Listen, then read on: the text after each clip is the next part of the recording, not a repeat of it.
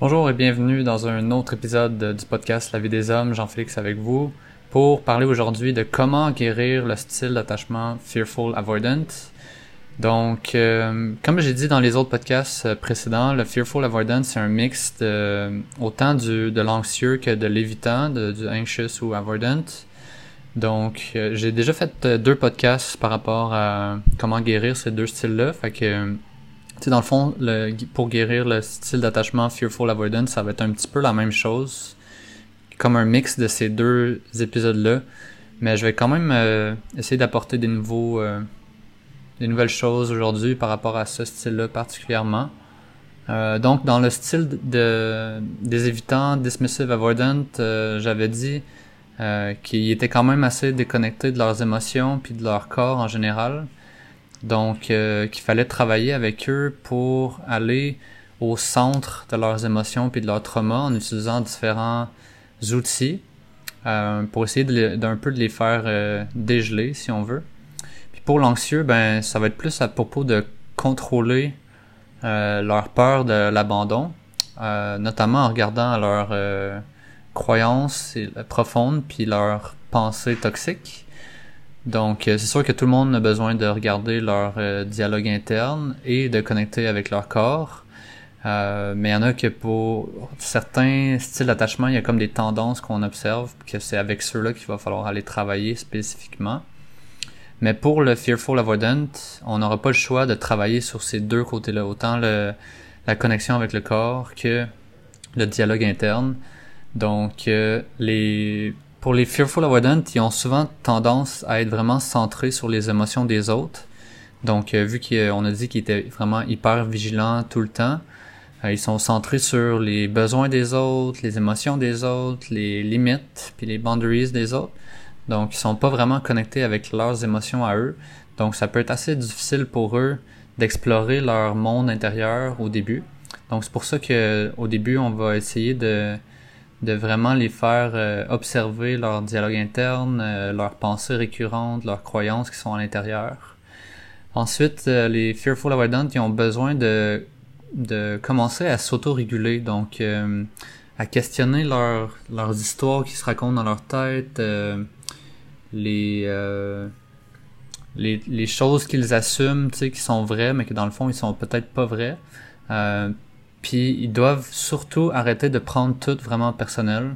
Euh, comme une joke par exemple, des fois qui va être euh, pris un petit peu trop euh, au pied de la lettre. Ça, c'est un, c'est un truc qu'on, qu'on voit souvent avec les Fearful Avoidant.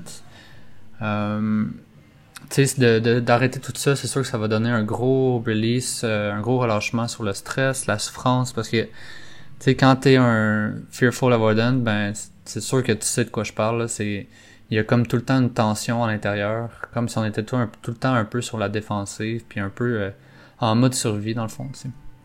Euh, donc, ensuite, on va travailler sur comment comment arriver à un état émotionnel euh, euh qui est plus stable, donc arrêter toute l'espèce de volatilité qui est toujours présente. Puis la seule façon de faire ça, c'est vraiment de d'explorer ces blessures profondes, d'aller les reprogrammer, puis de trouver la source. Ce qui est un challenge, c'est clair, mais ça veut pas dire qu'on n'a pas au moins euh, on, on peut pas ne pas essayer, mettons. Fait que je pense que c'est une bonne chose d'aller voir si on peut pas travailler ça. Une des autres, des autres choses euh, qu'on peut travailler ou qui m'a qui m'a aidé le plus euh, moi de mon côté, c'est de travailler sur la culpabilité et la honte. la culpabilité, c'est vraiment une des grosses choses qu'il faut arrêter quand on est fearful avoidant. Euh, parce que quand on se sent coupable, hmm, c'est un peu c'est un peu ça qui va être responsable de qu'est-ce qui va nous faire déconnecter des autres puis de nous-mêmes aussi parce que c'est c'est comme si euh, les les fearful avoidants ils étaient tout le temps en train de marcher sur des œufs parce qu'ils veulent pas mal agir puis se sentir coupable puis sentir le rejet. Fait que tu sais il y a comme ah tu sais j'aurais dû faire ça à la place de telle affaire fait qu'il y a comme il y a beaucoup de rumination qu'il faut arrêter par rapport à à tout ce qu'on fait tu sais parce que on est tous euh, on est tous humains. Il faut vraiment que les Fearful Avoidant apprennent que tout le monde est responsable de leurs propres émotions. Puis que si jamais on, blesse quelqu'un, ben c'est leur responsabilité de nous le dire.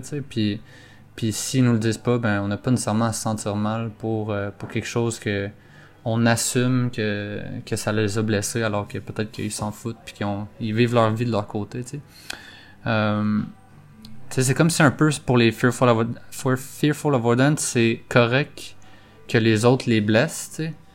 Mais c'est vraiment la fin du monde si eux ils blessent quelqu'un, tu sais. Fait que, fait qu'il y a comme un, équilibre à aller chercher euh, de ce côté-là. Une autre chose, c'est d'arrêter le people pleasing, donc essayer de plaire à tout le monde tout le temps. Euh, il faut apprendre à dire non dans les petites choses, puis pas juste les grosses, mais tu sais, s'affirmer quand quelqu'un euh, quand quelqu'un nous blesse ou juste de dire, tu sais, euh, hey, quand t'as dit ça ou quand t'as fait telle affaire, ben j'ai pas aimé ça, tu sais, même si c'est pas une grosse chose, ben c'est le dire dans une, façon respectueuse, sans sans de charge émotionnelle. Euh, une autre chose, c'est aussi de de commencer à se prendre en considération en temps réel, puis en faisant des choix euh, qui sont à l'écoute, puis qui respectent nos émotions et nos besoins. Ça, c'est une chose qui est vraiment dure à déprogrammer parce que vu qu'il y a l'état d'hypervigilance qui est tout le temps là, ben les fearful avoidant, quand ils sont en public, ben c'est comme s'il y a beaucoup de monde, fait que là leur pattern il revient vraiment vraiment facilement. Euh, puis la dernière chose, c'est d'être capable de communiquer ses besoins d'une façon euh, saine.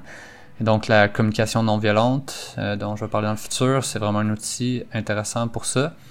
Donc euh, c'est vraiment important d'apprendre à partager puis à, exprimer sa vulnérabilité à propos de c'est quoi ses besoins, puis de les respecter. Euh, de les faire respecter, ben c'est quelque chose qui est vraiment difficile pour spécifiquement pour les fearful avoidant.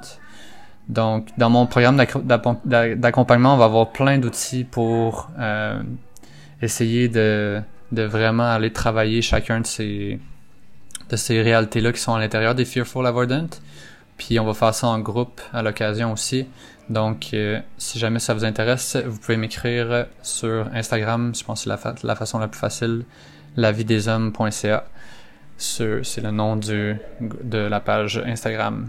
Cool, un podcast court aujourd'hui, mais assez euh, intéressant tout de moins. Donc, on se dit à la prochaine. Bonne journée.